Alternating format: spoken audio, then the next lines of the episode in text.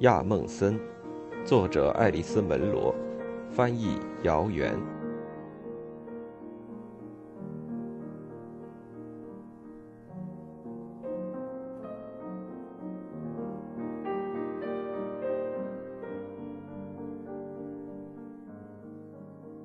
我坐在车站外的长凳上等车。刚才火车到站时，车站门一直开着，但现在锁上了。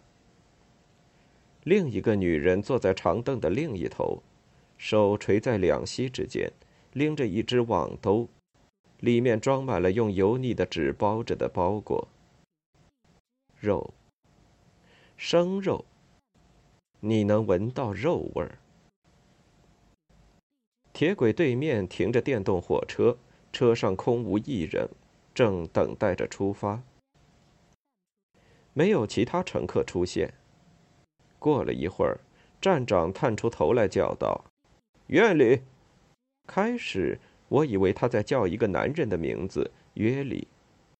也的确有一个像是穿着某种工作服的男人从楼房的那一头走了过来。他跨过铁轨，上了电动火车。带包裹的女人站起来，跟在他身后。于是我也跟了过去。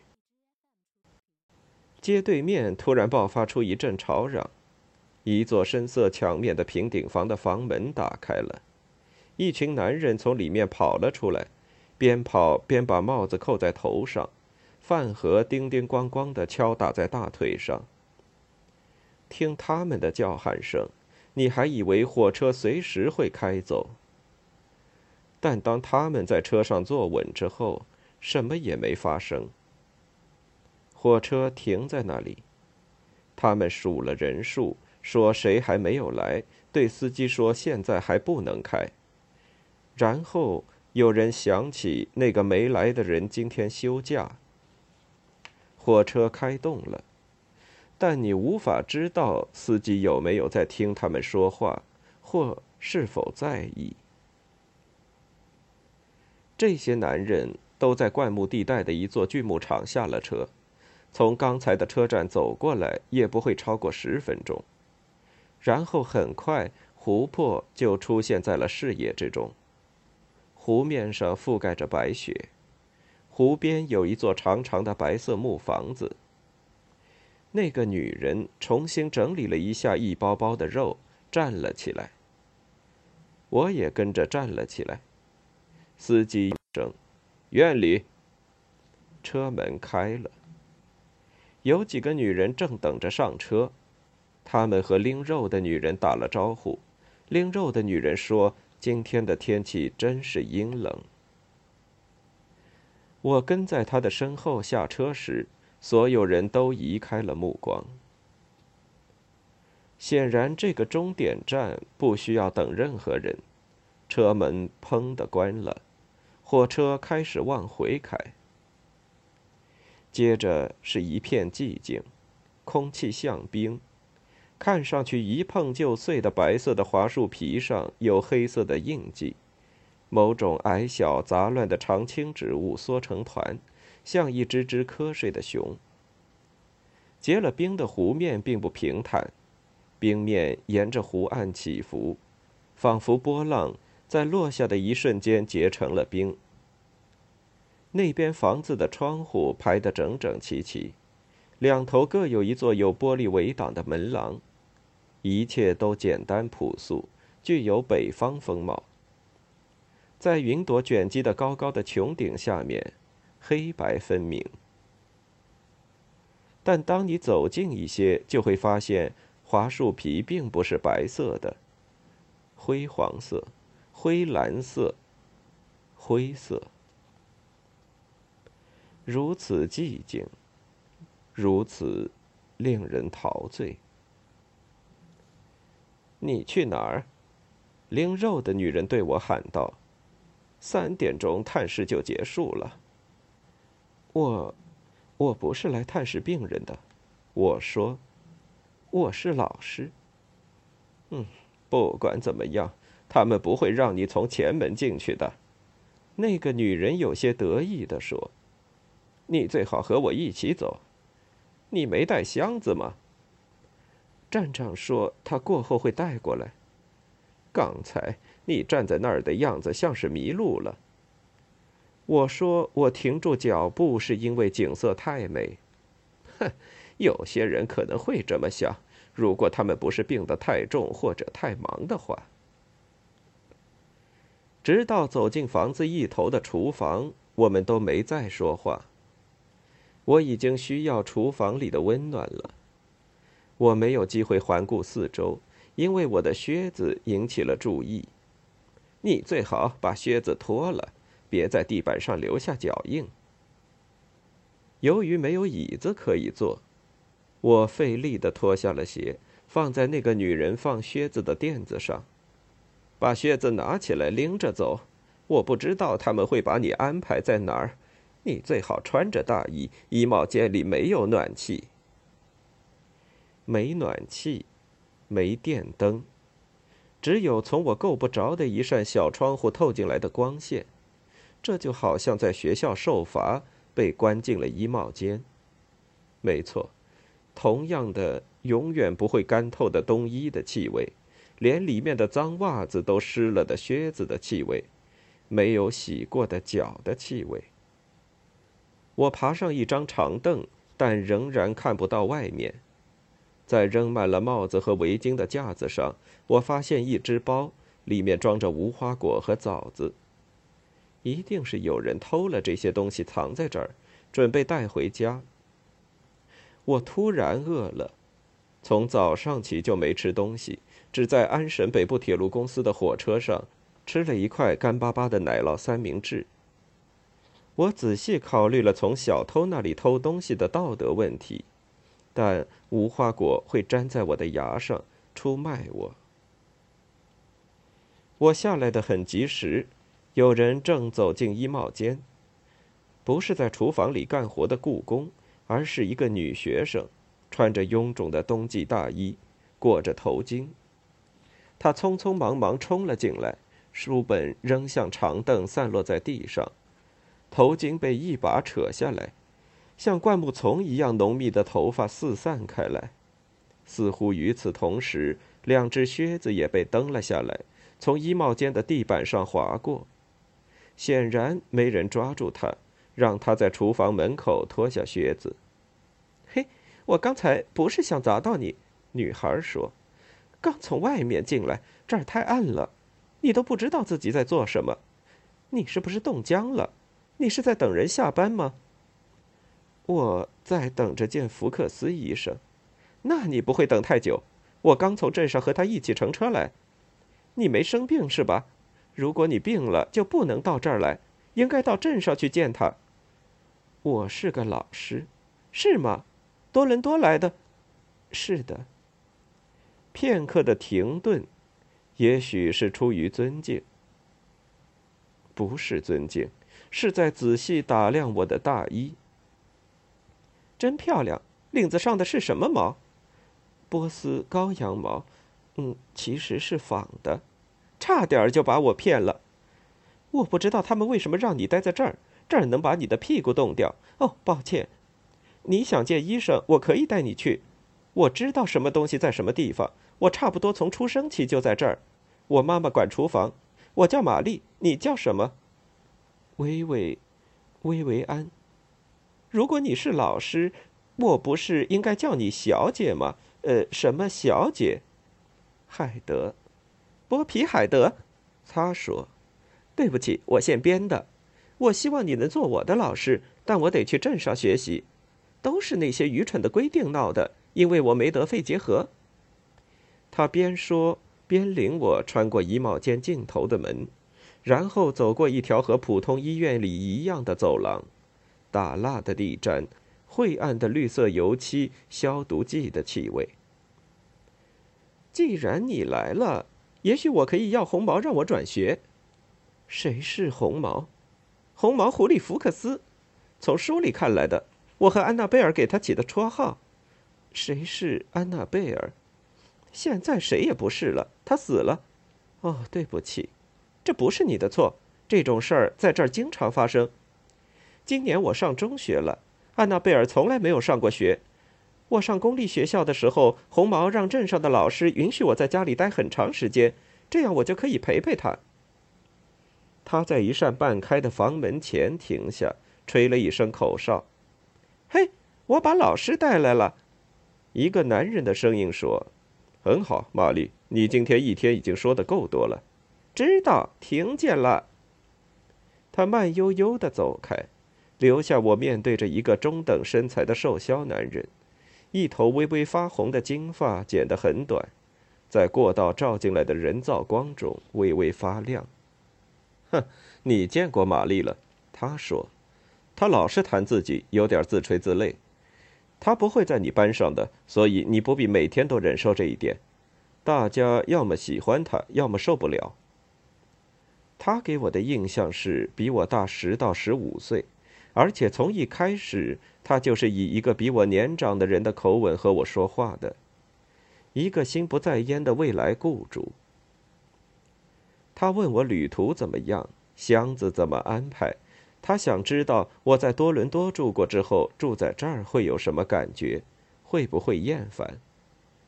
完全不会，我说，然后补充说这里很美，就像就像走进了一本俄国小说。他第一次专心看着我，真的，哪一本俄国小说呢？他的眼睛是淡淡的明亮的灰蓝色，一道眉毛扬了起来，像一只小鸭舌帽。并不是我没有读过俄国小说，有几本已经全部读完，有几本读了一部分。但因为那道眉毛，还有那被逗乐的却咄咄逼人的表情。我除了《战争与和平》之外，一本小说的名字也想不起来。我不想说这本小说，因为什么人都能想到它。《战争与和平》，哦，这儿只有和平，我得说。但我想，如果你渴望的是战争，你早就参加了一个妇女组织，把自己送到海外去了。我感到气愤和屈辱。因为我其实并没有在卖弄，至少不仅仅是卖弄。我想说的是，这景色给我带来了多么美妙的感受。他显然是那种会提些问题让你掉进陷阱的人。我想，我原本以为会是一个从阴暗角落里钻出来的老太太。她的语气略带歉意，好像现在每个年龄和资质合适的人都回到了体制当中。你读书不是为了当老师吧？是不是？本来打算拿到本科学位之后做什么的？读硕士。我简短的说。哼，那是什么让你改变了主意？我想我应该挣些钱。嗯，明智的想法。但恐怕你在这儿挣不了多少。对不起，我不该打探你的私事。我只是想确认你不会跑掉，丢下我们不管。没有结婚的打算吧？啊，有没有？没有，好，现在你脱身了，我没让你灰心吧？啊，我已经转过头去，没有。呃，到走廊那头护士长的办公室，他会告诉你需要了解的所有事。你和护士们一起吃饭，他会告诉你你在哪儿睡觉，小心别感冒了。我想你对肺结核没什么经验吧？我读过啊，我知道你读过《魔山》。又一个陷阱，他似乎恢复了刚才的样子。我希望情况与那里面的描写相比有所改善。瞧，这儿有一些我写的关于这里的孩子们的情况和我也许应该为他们做的事。有时候我更愿意用文字表达自己的想法。护士长会告诉你实情的。我在那里待了还不到一个星期。就发现第一天发生的事其实非常特别，极不寻常。我再也没有见过厨房和工作人员用来放衣服和藏偷来的东西的厨房衣帽间，大概永远也不会再见到了。医生办公室同样是不可涉足的地方，护士长办公室才是问问题、发牢骚和安排日常工作的正式场所。护士长身体矮胖，脸色粉红，戴一副无框眼镜，呼吸粗重。无论你要什么，似乎都会吓他一跳，并且令他为难。但最终要求总会得到处理，你也能得到自己想要的东西。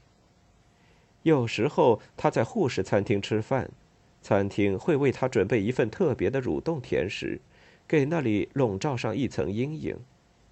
但大部分时间他都待在自己的地盘里。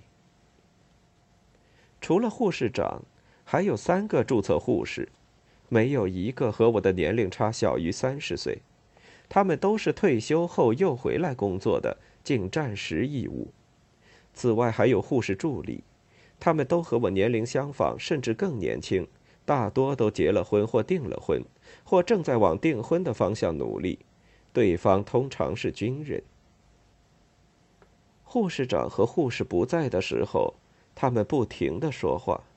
他们对我毫无兴趣，虽然有几个认识去多伦多度蜜月的人，但他们不想知道多伦多是什么样的，也不在乎我的课上的怎么样，或者我来疗养院工作之前做过什么。这并非因为他们粗鲁无礼，他们给我黄油，说是黄油，其实不过是带橘色条纹的人造奶油，颜色是在厨房里上的，当时。这是唯一合法的做法。告诫我不要吃肉馅土豆泥饼，说里面有土拨鼠肉。只不过，任何在他们不知道的地方、不认识的人身上或不知道的时代发生的事，都必须受到怀疑。这种事妨碍了他们，惹他们生气。只要有机会，他们就把收音机里的新闻关了，换成音乐台。和娃娃一起跳舞，他的袜上有个破洞。护士和助理都不喜欢加拿大广播公司，而我从小就接受了加拿大广播公司在穷乡僻壤传播文化的观念。但他们都对福克斯医生充满敬畏，部分原因是他读过很多的书。他们还说，没有人能像他一样。只要他愿意，能把人骂得体无完肤。我没弄明白，他们是否觉得读过很多书和把人骂得体无完肤之间存在某种联系？惯常的教育理念不适合这里。这里有些孩子会重新回到这个世界或体系之中，有些不会。最好不要给他们很大的压力。也就是考试、背诵、分级这些毫无意义的事，完全忘掉打分这件事。需要学习的孩子以后会赶上的，不需要分数也可以学习。实际上，只需要教走上社会所必须的非常简单的技能、事实等等。至于那些所谓的优秀儿童怎么办呢？那是一个令人恶心的词。如果说在本身就值得怀疑的纯理论意义上，他们十分聪明的话，他们会轻而易举的赶上的。忘记南美洲的河流，还有大宪章，更应该教音乐、绘画、故事，做游戏也可以，但要注意别让孩子们过于兴奋或者竞争的太激烈。在压力和厌烦之间保持平衡是件富有挑战性的事，厌烦是住院治疗的灾难。如果护士长不能提供你需要的东西，有时候会是看门人把这个东西藏在了某个地方。祝一切顺利。上课的孩子的人数经常变化，有时有十五个，有时只有六个，只在上午上课，从九点到中午十二点，包括休息时间。如果体温升高或正在接受体检，孩子们就不能来上课。上课时，他们安静听话，但并不是特别有兴致。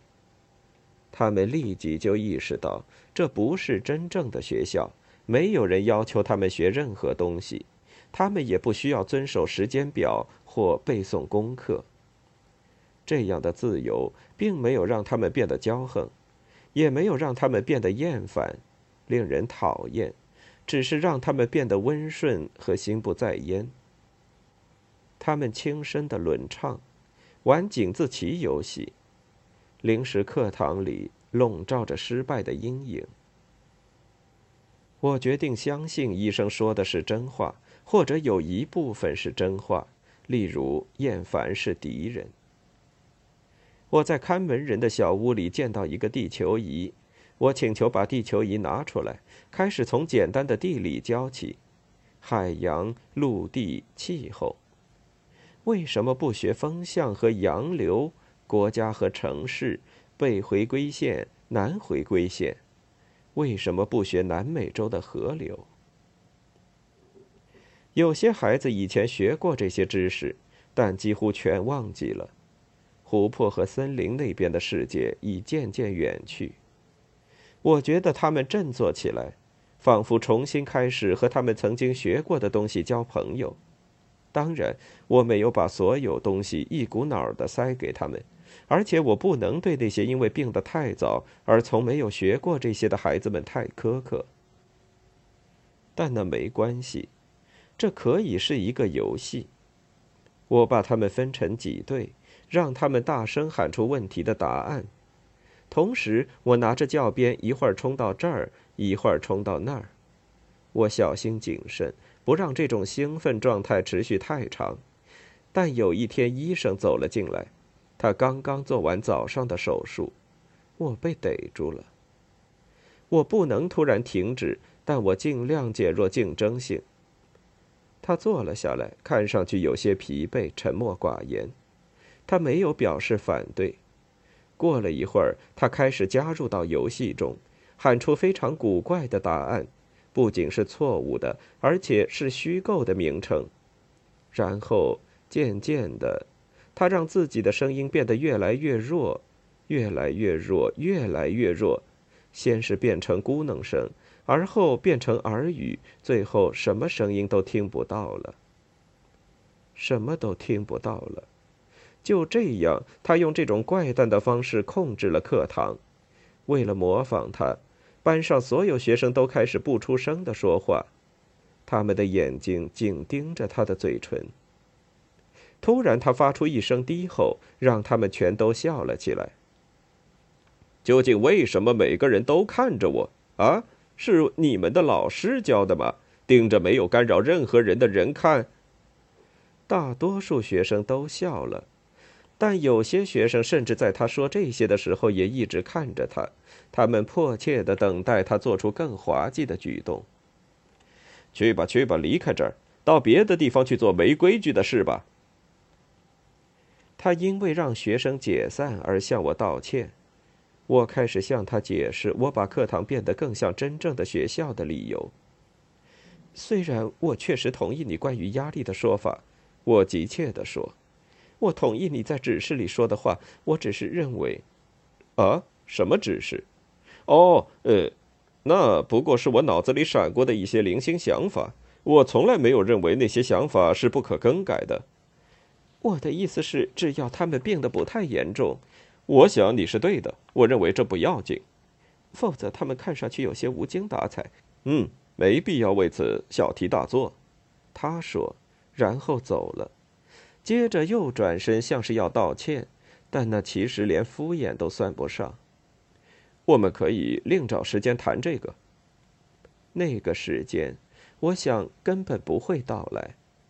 显然，他认为我让人讨厌，是个傻瓜。午餐时，我从几个助理那里得知，有个病人没能撑过早上的手术，所以我的愤怒甚至没有正当的理由。正因为如此，我不得不感到自己更像个傻瓜。每天下午都很空闲，学生们去睡午觉，午觉的时间很长。有时我也想睡。我的房间很冷，整栋房子的每个地方似乎都很冷，比阿凡努路上的公寓冷得多。虽然在那儿，祖父母为了爱国，把暖气开得很小，被子很薄。肺结核患者肯定需要比这更温暖的被子。当然，我没有患肺结核，也许他们克扣像我这样的人的物资供给。我昏昏沉沉，却无法入睡，头顶传来医用床被推的辘辘声，孩子们被推到露天门廊，在冰冷的下午透透气。于我而言，那里的房子、树木和湖泊再也不会和我第一天看见时一样了。那一天，我被他们的神秘和威严迷住。在那一天，我曾相信自己隐匿了行迹。现在看来，那一切似乎都不是真实的。那个老师在那儿，他在做什么？他在看湖。为什么？没有别的事可做。